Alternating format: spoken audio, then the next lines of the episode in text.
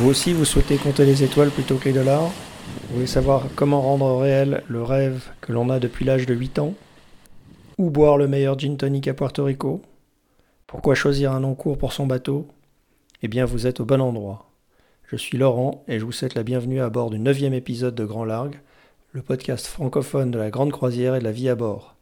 C'est une Canadienne, une Québécoise, qui vit et travaille sur son voilier depuis plus de 5 ans, qui va partager avec nous sa passion pour la voile, nous donner des réponses à ces questions, mais aussi nous dire comment on passe à travers trois cyclones et un cancer du sein en gardant toujours le même amour de la vie en mer.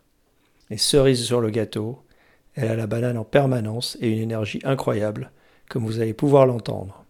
Cette personne s'appelle Sophie Cornelier et je vous propose de la retrouver tout de suite. Bonjour Sophie, merci de nous recevoir à bord de ton voilier. Bonjour Laurent, comment vas-tu? Ça va très bien en cette belle matinée euh, à Barcelone. Et toi, où es-tu alors? Ben, Je suis euh, de retour euh, sur Mangata à Porto Rico. ah, super. Ouais. On est de l'autre côté de l'océan. Ah, ah, ouais, exact. Alors, je, je, le disais en intro, donc pour moi, tu es une vraie, pure passionnée de voile et de vie à bord d'un voilier. Et euh, bah, pour démarrer, est-ce que tu pourrais nous raconter un peu ton histoire et comment tu as découvert cet univers en fait? Ben, En fait, euh, ça remonte à très très longtemps. Je pense que je, devais avoir huit ans la première fois que j'ai commencé à rêver de faire le tour du monde euh, en bateau. Et j'ai eu l'occasion d'avoir la piqûre du voyage avec mes parents lorsque j'étais petite. Euh, mes parents m'ont permis de voyager avec eux, euh, même jusqu'à jusqu'à mes 18 ans facilement.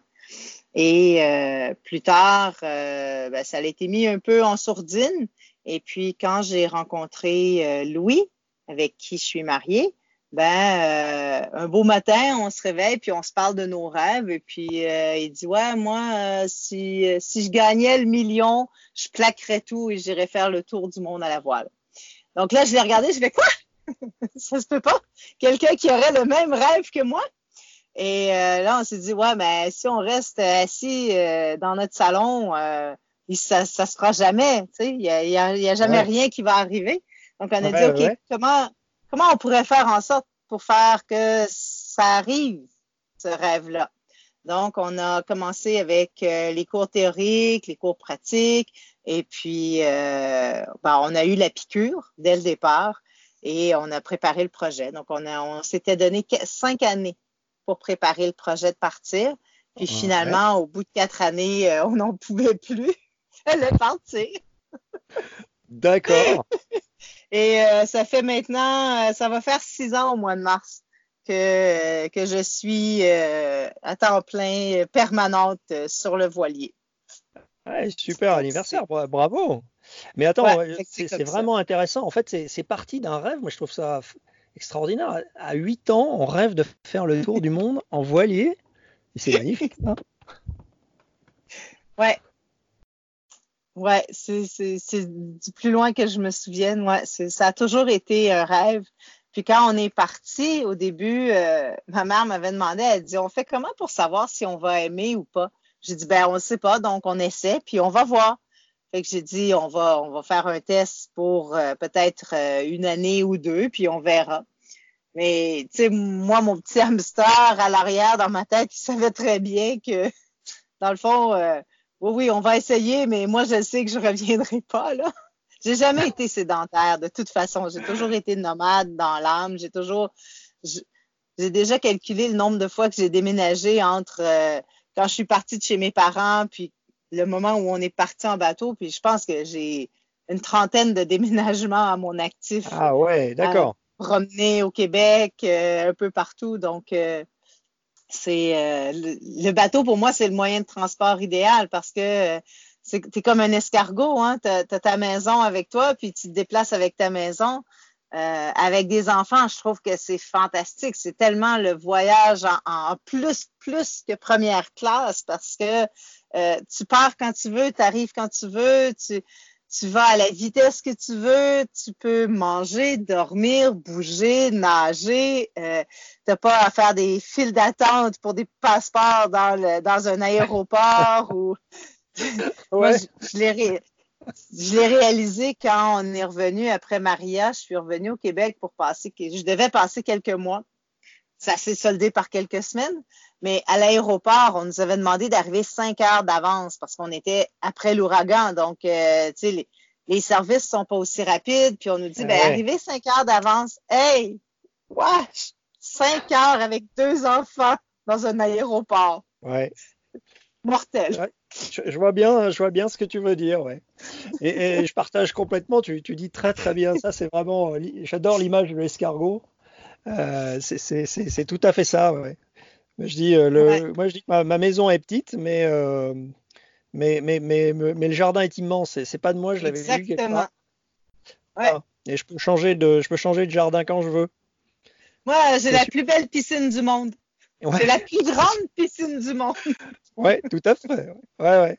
Bon, on mesure pas toujours le, la température de l'eau, mais euh, il faut se déplacer quand on veut changer de température d'eau, en fait. Ouais, ça, ça j'ai un copain, moi, qui m'avait dit si jamais tu es obligé d'avoir un, un, chauffe-eau, une unité pour réchauffer l'eau sur ton bateau, c'est parce que tu, tu, es encore trop au nord. Ah. Descends plus au sud. D'accord. Ok. Et dans cette préparation, tu t'as dit que c'était quand même assez intensif, on n'en pouvait plus. Donc, donc, vous avez vraiment réorganisé votre vie autour de ce projet. Et donc, vous j'imagine que vous avez les jobs, les papiers, euh, sans parler de la formation, tu en as parlé, mais enfin voilà, vous, vous, avez. En fait, vous avez changé. Enfin, c'est une question, hein, mais j'ai l'impression que vous avez, ça a quand même changé pas mal votre vie. La préparation, c'est une espèce de voyage dans le voyage, en fait.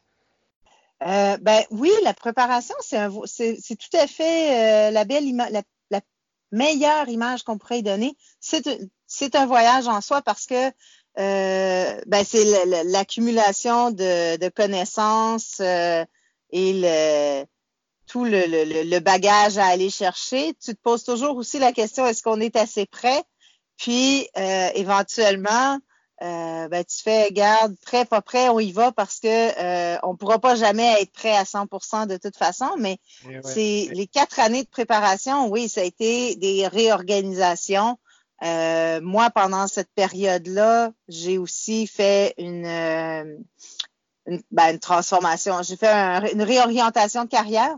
Donc, je mhm. travaillais dans le domaine de l'environnement, dans le domaine de l'aménagement du territoire et euh, j'ai quitté tout ça.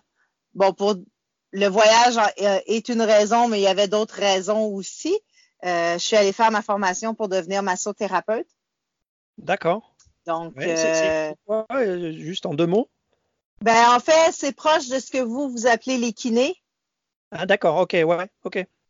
Puis euh, l'idée était de peut-être, oui, faire, euh, quand on arrive dans les ports, euh, m'occuper des dos des marins.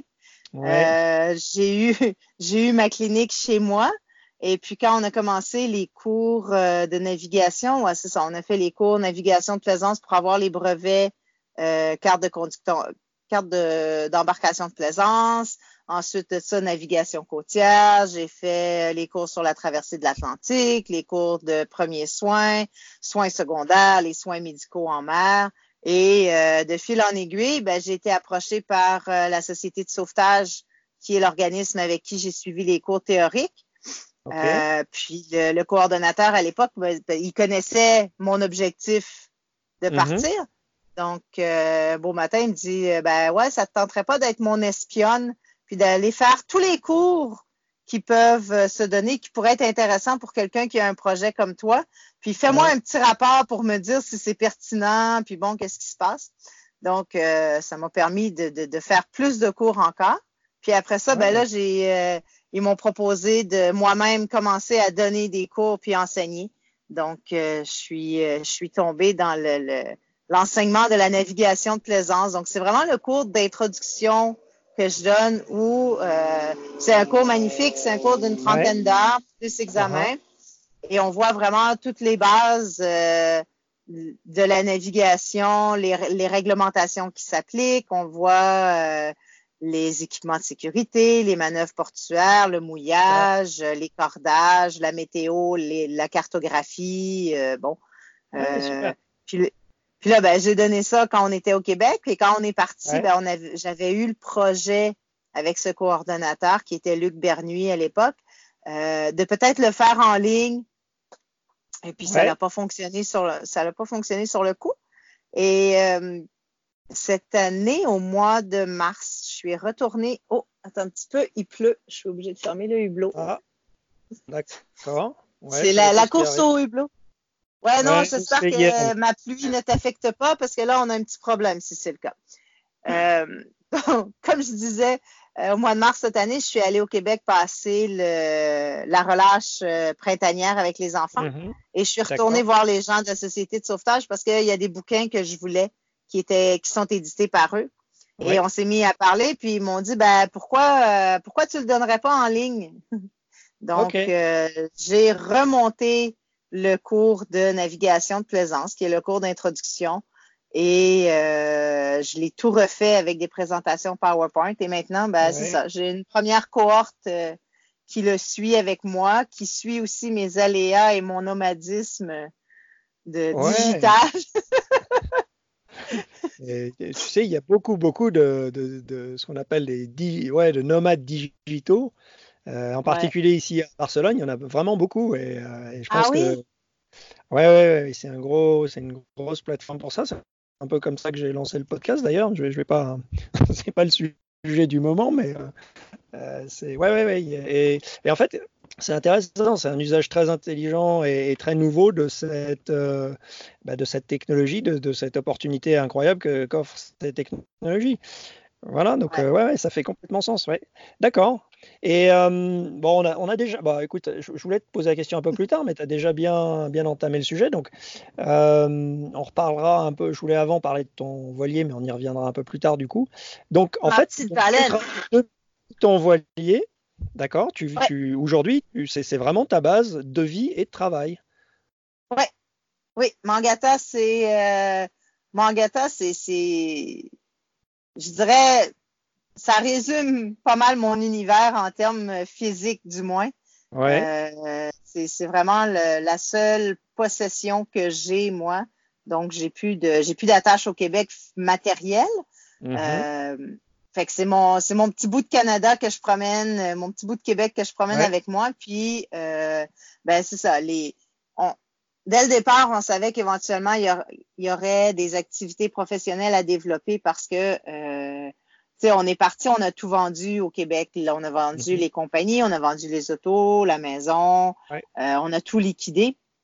Donc, ça nous a donné un coussin intéressant, mais euh, ce qu'on s'est aperçu, c'est que le coussin, il est intéressant, mais le coussin, il s'épuise très, très rapidement.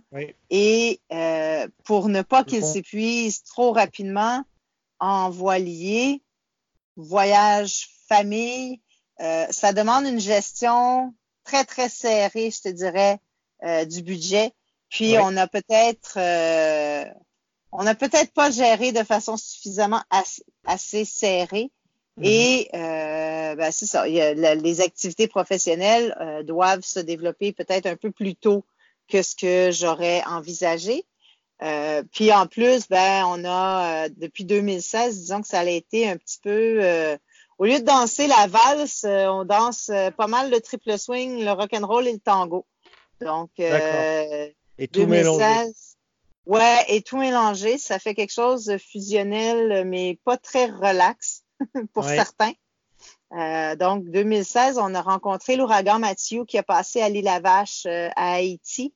Donc, ça a été quelque, ça a été une expérience marquante. Je veux pas dire traumatisante, mais marquante.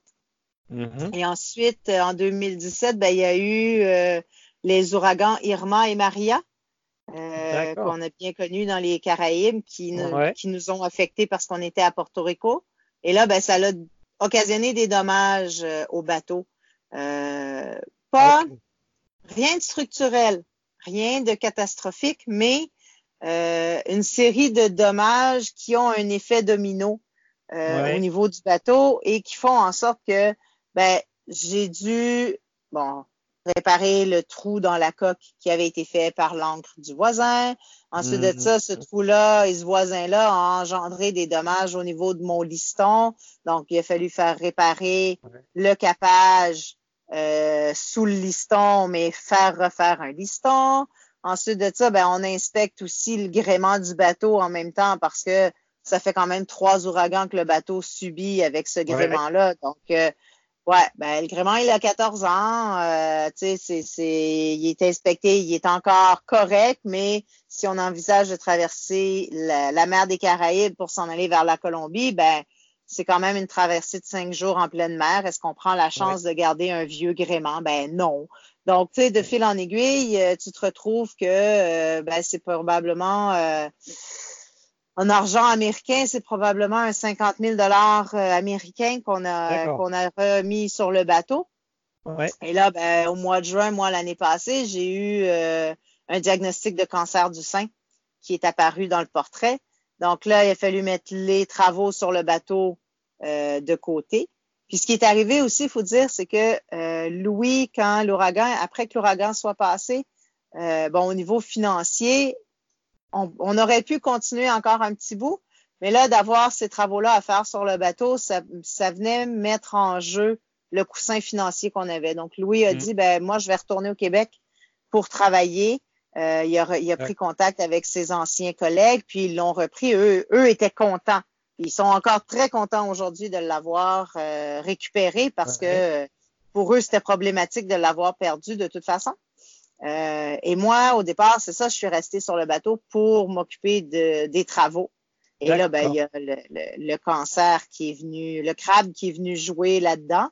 Ouais. Et, euh, et là, ben, le- le- la joie, la joie de cette histoire-là, de cette aventure-là, c'est que euh, je ne sais pas comment ça se fait, mais moi, euh, de fil en aiguille, j'ai perdu ma couverture d'assurance maladie au Québec. Donc, je n'ai plus de couverture médicale.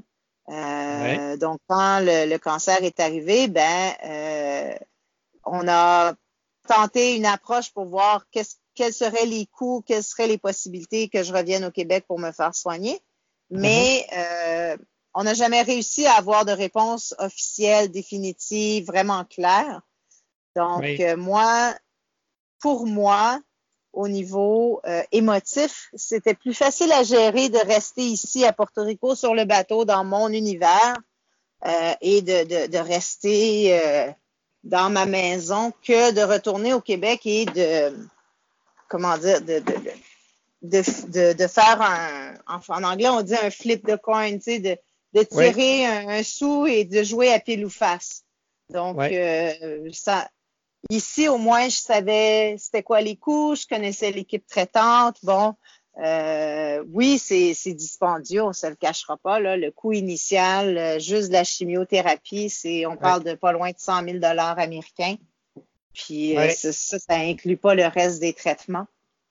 Donc, euh, mais c'est ça, c'était un c'était un, un, un pari qui était plus facile pour moi comme ça. Puis là, de fil en aiguille, ben, on a des amis qui ont euh, qui ont contacté des euh, des médecins français pour finalement euh, finalement, tu sais, ça a été une, une aventure parce que je Ouais. me suis retrouvée en Europe, à- à- en France pour ma chimio, pour quatre traitements de chimio. Ensuite de ça, je suis revenue à Porto Rico pour euh, la chirurgie et le traitement immunitaire. Au final, le traitement immunitaire, euh, il n'y a que les frais d'administration qui sont à débourser parce que j'ai réussi à avoir une subvention de la Fondation du manufacturier. Ouais. Euh, la chirurgie, ben, j'ai eu la chance d'avoir euh, un copain ici à la Marina qui est propriétaire de bateau, mais qui est aussi, ça donne bien, le chef de, du, du board de chirurgie plastique de Porto Rico. Donc, euh, il m'a mis en contact avec un excellent chirurgien plasticien qui, euh, à mon sens, à moi, a fait la plus belle job du monde, euh, dans le plus beau des, le plus doux des respects, et pour une Ah, fraction du ouais. parce que lui, il m'a dit, euh, tu fais partie de la famille, on va bien s'occuper de toi, inquiète-toi pas. Donc, euh, je te dirais qu'au final, au lieu d'un, peut-être quoi, au lieu d'un 300 000 américains, ben, on parle d'un, peut-être un 100 000 total américain, là. Ben, même pas. En fait, je pense qu'actuellement, vois-tu, dans les, remboursements de prêts et autres, je pense qu'il reste comme 80 000 à, rembourser, là, puis à clairer. Là. Fait que c'est la raison pourquoi Louis est au Québec. Puis moi, ben, c'est la raison pourquoi, au niveau professionnel, ben, j'ai recommencé à donner des cours de navigation de plaisance. Euh, j'offre aussi des services euh, de coaching, d'accompagnement pour les gens qui voudraient aller découvrir euh, plus loin que le bout de leur rue. Aider des familles à partir parce que c'est pas toujours un, un, saut qui est facile à faire. Je fais de la plongée sous-marine. Je suis aussi instructeur de plongée sous-marine. Donc, Mangata, c'est euh, c'est mon petit, c'est mon bureau, c'est ma maison, c'est la place où les, les, les, les apéros se passent aussi. Euh, c'est le point de rendez-vous euh, actuellement à la marina. quand les gens ont besoin d'un outil, d'un conseil ou quelque chose, c'est comme Ah, va voir Sophie, elle a peut-être ça. Et comme de fait, je dirais que 90% du temps, les gens arrivent. Ouais, t'aurais-tu un, un couteau chauffant pour couper les cordages? Oui, oui, donne-moi deux minutes. T'aurais-tu? Oui, oui. C'est rigolo. Donc en fait, Mangata, c'est vraiment ouais, c'est l'endroit où, où tu es le plus, le plus euh, je sais pas si tu utilises ou tu, si tu, tu utilises ce genre de terme et tu, tu, tu penses comme ça, mais euh, certains diraient c'est là où tu es aligné en fait. Ah oui, totalement. Physiquement, ouais. Oh oui, physiquement. Ben, puis mentalement aussi, en ce sens que, euh, tu sais, c'est. Ouais, ouais. C'est Mangata, c'est euh, c'est la base. Euh, c'est ouais, vraiment la base. Tu l'as dit, quand tu aurais pu euh, flip, the, flip the coin, retourner les, faire un virage à 180 degrés, et, finalement c'est ça que tu as préféré. Donc ma question, en fait, tu sais que je voulais te la poser, mais c'est vraiment. je te fais des détours, je m'excuse. Non, non, non, mais non, au contraire, je trouve ça très très bien. Euh, ma question, en fait, c'est ouais, c'est ce style de vie que tu as choisi, ce, rêve que tu as transformé en réalité. En fait, ça t'a donné une force incroyable pour surmonter, surmonter euh, bah, un certain nombre d'aléas euh, ou d'épreuves difficiles que la vie, bah, qu'on croise parfois dans la vie, mais ça t'a aidé en fait. Bah, je pense que oui, c'est vraiment oui, c'est sûr que, euh, tu sais, oui, Mangata, c'est ma base, c'est mon repère, c'est mon petit cocon. Euh, quand ça va pas, je suis un peu comme un chat. Tu sais, je me, je me roule en boule, puis euh, laissez-moi tranquille, je vais le gérer, puis je, je, vais revenir quand ça va bien aller. puis c'est ça, tu sais, comme je te disais, c'est tout mon univers est regroupé dans Mangata. Euh, ce, ce, que je retrouve sur le bateau, euh, ça, les gens font beaucoup de ce temps-là, là, euh, du Marie Kondo avec son épuré, nettoyé et, mmh. euh, et, tout, et tout, et tout. Ben, moi, tu sais, toute ma vie se résume dans 50 pieds de long par 15 pieds de large.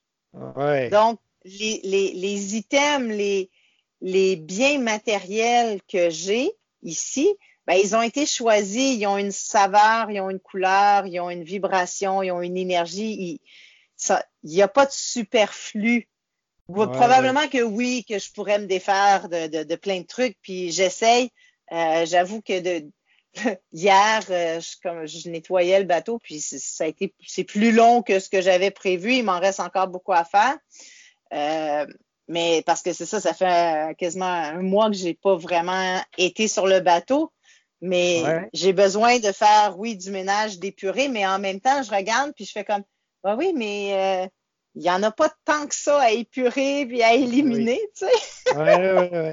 Je vois ce que mais, tu euh, Ouais, puis Mangata, Mangata, on fait une belle vase ensemble, je te dirais. Puis plus, euh, plus je la connais, ma baleine, plus je la trouve extraordinaire. quand les fois qu'on a navigué, j'avoue, là, là, ça me manque énormément. Euh, cette semaine, on est supposé sortir, aller faire de la voile avec. Là, ça va comme oh! c'est très, très fébrile. D'être allé au BVI en catamaran, euh, ça a été euh, un, beau, un beau coup de fouet. puis ça m'a permis aussi de voir à quel point ben, je suis probablement type, plus type mono que kata en plus.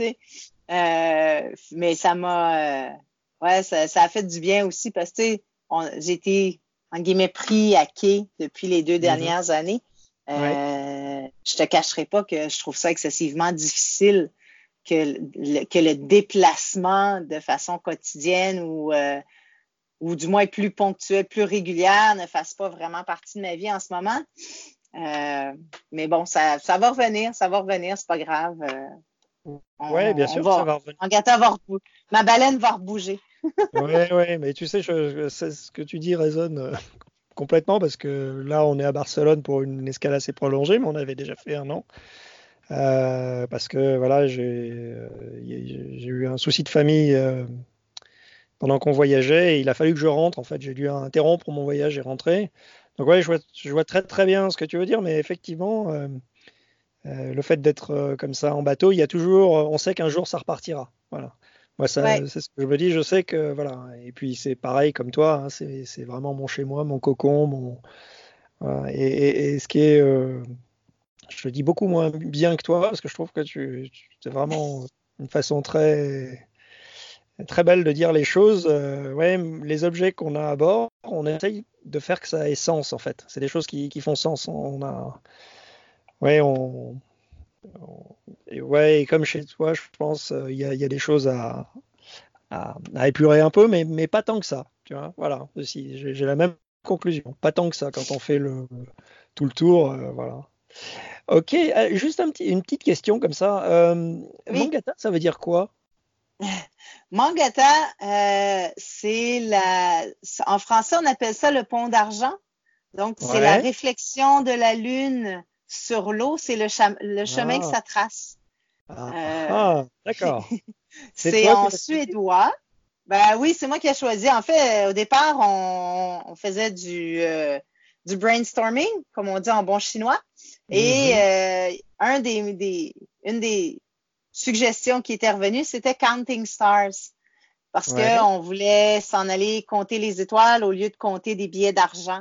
On voulait euh, suivre les étoiles au lieu de suivre la trace de l'argent, euh, la trace euh, de, de, de, de, ce système capitaliste. Bon, tu sais, le, le voyage, on pourra y revenir peut-être ou pas, mais ça a une autre. Il n'y a pas juste la signification de dire je veux faire le tour du monde à la voile. il y a une réflexion derrière. il y a une démarche.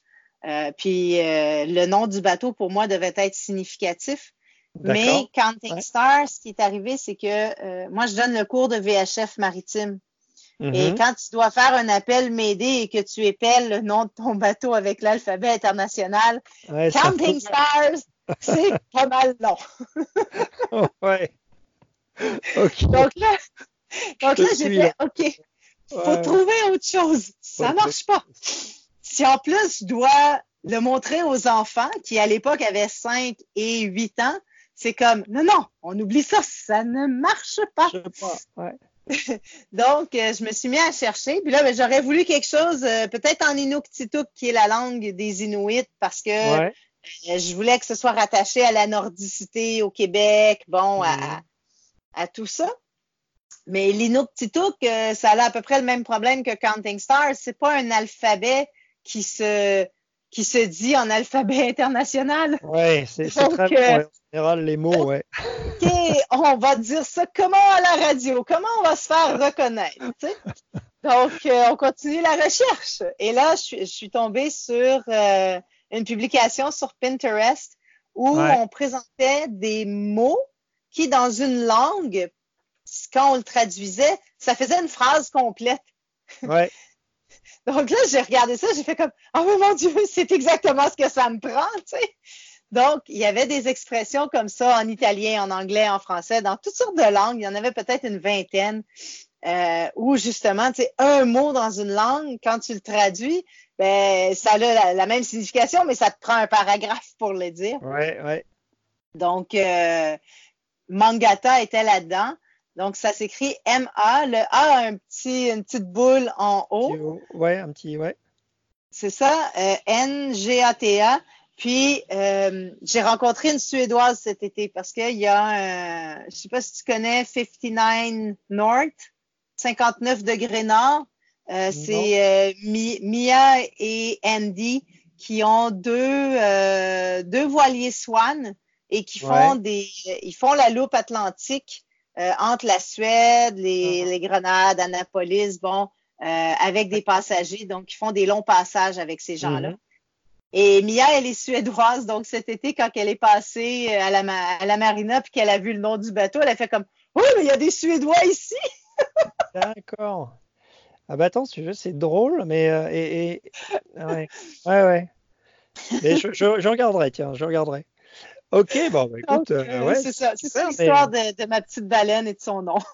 D'accord, bah écoute, là, tu as, dit, euh, bon, la première chose, c'est que donc s'il y a un conseil quand on cherche un nom pour son bateau, pour les gens qui veulent se lancer, donc peut-être pas trop long.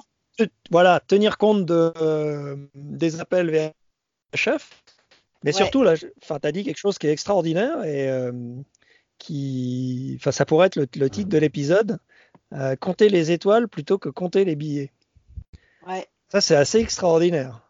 Euh, c'est un très beau résumé, très poétique et tu l'as dit un peu avant, mais en fait, l'objectif de, de, ce podcast, c'est effectivement permettre aux gens qui ont simplement ce rêve ou qui sont pas complètement satisfaits de leur vie parce que justement dans une mécanique qui n'est pas forcément euh, euh, centrée sur eux mais sur autre chose, bah de, de, trouver le moyen, l'envie et puis euh, leur donner un peu des éléments pour justement bah, faire ce que tu as fait, c'est-à-dire que ton rêve, ton rêve bah, devienne ton, ton, quotidien en fait. Ouais. Voilà.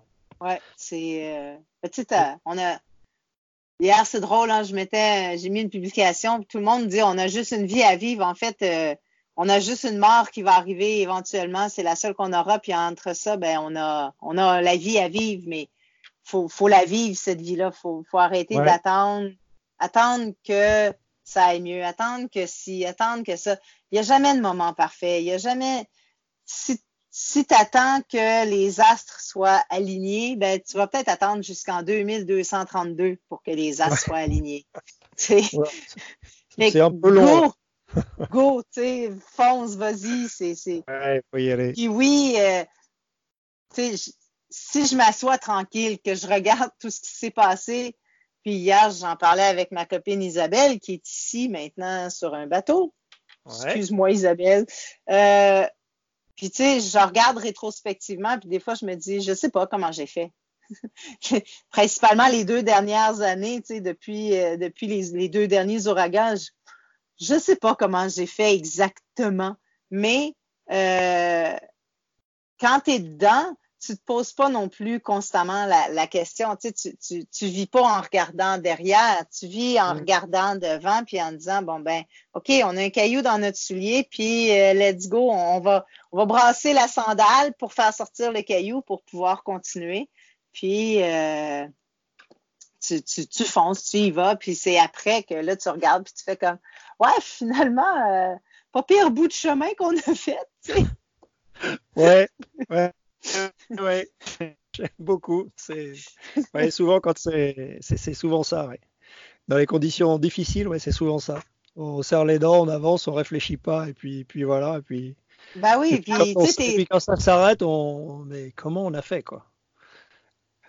Ok, Sophie, c'est écoute, c'est vraiment passionnant ce que tu ce que tu nous dis. Euh, je vais te poser des petites questions avant de terminer. J'ai deux trois petites questions. Euh, bah, Vas-y. Pas... Ah, ouais. Bon, aujourd'hui, tu es à Porto Rico. C'est une escale que tu recommandes? Ah, moi, c'est une île que j'adore. Ouais. Euh, j'ai. Ben, c'est sûr que pour moi, on va toujours avoir une signification particulière compte tenu de, de, de, tout ce que j'y ai vécu, mais c'est euh, c'est un peuple, les Portoricains, euh, d'une gentillesse, d'une générosité, du, c'est une culture en soi, c'est pas américain, c'est pas européen, c'est une espèce d'hybride euh, entre les deux. Euh, c'est des gens d'une grande fierté euh, par rapport à leur culture hispanophone. C'est un peu macho. Nous, au Québec, on n'est pas très habitués à ça. Ça a été des défis pour moi avec la gestion du bateau, mais c'est pas grave. c'est le rythme des îles. en termes de rendez-vous un peu magnana, magnana, mais aussi l'accessibilité de, de, de la, avoir accès à l'Amérique du Nord en termes de produits, services, chaînes, etc. Euh, il y a une, une, culture culinaire qui est mm. euh, la culture culinaire de base, tu sais, le, le mofongo, les quesadillas, c'est pas nécessairement super euh, pour moi. En tout cas, c'est pas nécessairement ce que je préfère. Par contre, euh, ils font une cuisine fusion qui est inspirée du monde avec les, les, les aliments locaux, avec les ingrédients locaux qui, elle, est absolument euh, magique. Euh, au niveau culinaire, au niveau euh, cocktail, il y a un mouvement chez les, euh, les, les, les, baristas, mais chez les, les mixologistes aussi, qui est absolument incroyable de partir des ingrédients naturels pour tout faire, tout faire les sirops naturellement, euh, de générer le moins de déchets possible. Donc, c'est c'est vraiment particulier. Tu, tu parles aux gens, puis au niveau environnement, on est sur des bateaux, donc c'est, moi, c'est une cause qui me tient à cœur. Puis euh, avec les ouragans, ça l'a mis à terre les, les installations de, de, récupération et autres. Donc, il y a, y a, une lacune. Il y a une lacune au niveau environnement euh, pour tout ça. Puis, il y a aussi une façon de penser euh, pour les portoricains de dire un peu, ben, euh, si, si j'ai les moyens d'aller faire mon épicerie chez Walmart, chez Costco ou chez une grande chaîne comme ça, il y a une espèce de standing, tu sais, de, de dire, ben, je suis pas un pauvre.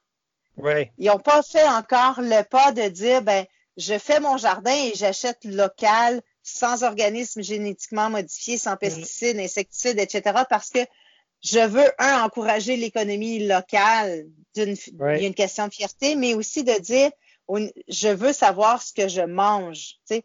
Ils sont pas rendus là. Pour eux, faire son jardin, c'est encore perçu comme je suis pauvre. Je fais mon jardin parce que je suis pauvre pour économiser de l'argent et on veut pas ça. Donc, euh, mais tranquillement, tu sais, il y a, ça s'invite par la bande. Ça s'invite par les bars où les, les, les, les, mixologistes font tout à partir de l'ingrédient brut en tentant de générer le moins de déchets. Euh, je connais pas, depuis l'été dernier, depuis un an, je connais plus de bars qui ont des pailles en plastique. Je connais plus de bars qui ont des verres qui sont en plastique non compostable. OK. La il n'y a pas de bouteille d'eau qui se vend dans les bars ici. Il y a des pichets d'eau Brita où on filtre l'eau et on sert l'eau dans les vagues gratuitement. D'accord, ah, super, c'est ah, pas mal. Euh, ouais, c'est ça, fait que ça fait partie, c'est il y, a, y, a, y, a y, a, une vibration, il y a une énergie, il y a quelque chose euh, ici. Donc oui, euh, vous voulez venir, venez. si je suis là, je vous fais faire le tour de l'île, je vous fais découvrir les meilleurs coins, les meilleures places à sortir. je vous fais goûter les meilleurs mojitos ah. ouais, qui sont pas les miens, mais les miens sont meilleurs, mais je vais vous faire découvrir ceux qui se font dans les bars. Euh, les gin tonic, par contre, c'est moi qui les fais les meilleurs. Ça, euh, ça c'est non négociable. Ouais. Tiens, tu, ouais. Je sais pas si c'est, euh, je sais pas si c'est québécois, mais tu fais du mousse milk? Oui, je fais, je fais, oui, je fais mousser mon lait. Oui. Le, oui, le café, café Mangata aussi, tous les matins à partir de 6 heures. Ceux qui veulent venir prendre un café sont les bienvenus. Euh, je fais l'expresso bien tassé. Je peux faire l'allongé, je peux faire le, le, cappuccino, le latte, aucun problème. Bon, je fais le meilleur café en ville. Bon, bah écoute, pour, pour ceux qui nous écouteront et qui sont en route, euh, enfin pas trop loin, euh, je pense qu'ils vont, ils vont, ils vont sauter sur l'occasion parce que ça donne vraiment envie d'y aller, la façon dont tu le bah, Il va falloir qu'ils se dépêchent parce que je serais partie comme c'est là. Euh, ouais, ça, je resterai plus ici encore longtemps. D'accord, juste, bon, ok. Super. Donc, tu as des projets de voyage? Ouais, ben, en fait, ouais, ben, tu sais, je te parlais de, la découverte des gens que j'ai fait il y a deux semaines quand je suis revenue du Québec. Euh, donc, ces gens-là appartiennent à une fondation qui s'appelle Climate Foundation mhm. euh, et euh, qui ont un projet vraiment incroyable d'utiliser la permaculture d'algues pour faire de la captation de CO2, mais aussi des produits dérivés. C'est des gens qui ont été mis en contact avec des des producteurs d'algues philippins, entre autres. Mhm. Et euh, aux Philippines, ils se, ils se, cultivent une très grande quantité d'algues et depuis quelques années, ils ont des problèmes en termes de production. Euh, puis bon, sans doute, les réchauffements climatiques ont un, un effet là-dedans, ont euh, une part importante à jouer à cause du réchauffement de la température de l'eau. Mhm. euh, les différents types d'algues qui sont, qui sont cultivées ne réagissent pas bien à l'eau qui est trop chaude. Ah, Donc, euh, la, le chercheur euh, principal, je dirais, Brian Bonnerson, a euh, développé un procédé pour euh, alimenter en eau plus froide, donc qui vient des profondeurs euh, ces, ces, cultures, ces permacultures d'algues-là. Et ce que ça fait, c'est que en, en, alimentant en eau plus froide, le, le, taux de production est meilleur, mais c'est qu'en en ayant des algues qui sont plus vigoureuses, qui sont en meilleure santé, ben on a aussi un paquet de, de, de, de poissons qui viennent donc euh, au niveau des récifs. Euh, on vient, on vient régénérer, on vient réalimenter, on vient ressoutenir. Et euh, ben, c'est ça, il y a, euh, il y a avec la, la Climate Foundation une, une toute nouvelle euh, collaboration qui s'installe à partir officiellement à partir dans, des prochaines semaines. et je serai appelée à aller aux Philippines avec eux à partir du mois de janvier, peut-être même avant et euh, à travailler comme consultante, mais comme aussi responsable. Euh, je vais me faire de la logistique, du déploiement euh, marin, sécurité au niveau de la plongée, au niveau de la navigation. Bon, donc, en, en, plus d'être comme la maman de l'équipe là-bas pour m'assurer que tout le monde va bien. ouais. ok, mais tu, tu, tu, y vas en, tu y vas en baleine ou comment ça se passe? Non, la baleine, la baleine va rester à Porto Rico. Euh, la baleine okay. va rester à Porto Rico pour le moment parce qu'on on va revenir. On a fait les, la première phase de test ici à, à Porto Rico, dans le fond, euh, aller ouais. jusqu'à la semaine dernière. Et euh, on va revenir pour faire des phases subséquentes de tests. D'accord à la fin de la saison des ouragans l'année prochaine. Donc, euh, la, les Philippines, c'est jusqu'au mois de mai. Il y a des chances que euh, après les Philippines, je déplace la baleine pour la sortir de la zone des ouragans pour peut-être la okay. ramener ici après. On verra. Euh, là, c'est trop loin, ça. Ça, okay. c'est trop loin. Bon, OK. Qu'est-ce que tu qu'est-ce que tu dis à quelqu'un qui aurait envie de, de vivre comme toi, mais qui n'ose pas franchir le pas? Fonce. C'est la plus belle danse du monde. Faut, faut, faut foncer. Okay. Euh, c'est pas, ça paraît gros, mais c'est que, tu sais, un éléphant là, ça se mange comme à, à petite bouchée. Hein. C'est une petite bouchée ah, à oui. la fois qu'on mange. Ben oui. Donc, euh, faut arrêter de voir. Non, c'est pas vrai. Je recommence. Nos rêves, faut qu'ils soient immenses, puis faut qu'ils nous fassent peur. Faut, faut qu'ils nous fassent vibrer en dedans, faut qu'ils viennent nous chercher. Puis une fois que notre rêve, il nous fait vibrer, il vient nous chercher, puis il, il nous fait peur, puis il nous déstabilise, ben là, là, on va le transformer, on va l'opérationnaliser. Qu'est-ce qu'on va faire? C'est que on va le découper. Un rêve, ça devient un objectif ou ouais. plusieurs objectifs parce que l'objectif ultime, il est là, mais on va, on va atteindre différents objectifs avant d'arriver à ce rêve ultime. Et chacun de ces objectifs-là vont se ensuite de ça se diviser euh, en petites boîtes ou euh, en plans d'action euh, avec éventuellement des échéanciers, avec donc faut, faut vraiment c'est une gestion de projet dans le fond, tu sais comme ouais. comme on fait ouais. pour n'importe quel projet dans la vie, n'importe quel projet en entreprise. Ouais. tu prends l'objectif ultime, puis après ça, ben on le décortique, puis on l'amène à la moindre petite chose. Puis des fois, la moindre petite chose, ça veut dire se lever à 5 heures du matin pour euh, faire un podcast avec toi. ok, ben, c'est super. C'est, c'est vraiment super. Euh, en fait, euh, tu vois, sur, cette dernière question, il y, y, a eu un moment, je me suis dit, bon, en fait, ça pourrait être le, le dernier épisode du podcast puisqu'elle a, elle a, vraiment tout dit. C'est vraiment comme ça qu'il faut faire. Mais bon, heureusement, le, le, le monde de, du, du, voyage en bateau est quand même très très vaste. Il y a plein de choses à dire sous tous les angles, mais, mais je partage euh, complètement ce que tu dis, évidemment. ok, Sophie. Où est-ce qu'on peut te retrouver sur Internet? Euh, ben, on me retrouve, on me retrouve sur ce que tu proposes, en, parce que tu proposes pas mal de choses. Tu, tu as dit que tu t'es coach, etc. Alors, où est-ce qu'on te retrouve sur Internet? Euh, comment on fait pour, pour, pour, travailler avec toi? Comment on fait pour, euh, pour grandir avec toi et voyager avec toi? Euh, ben, il y a deux, j'ai deux outils principaux sur Internet. J'ai Facebook que j'utilise, donc j'ai ma page personnelle Sophie Cornelier, on me trouve facilement. Il y a la page du bateau qui vraiment touche le bateau, les services, l'aventure comme telle, qui est moins qui est, moins la page personnelle. Donc, ça, c'est euh, SV Mangata sur Facebook.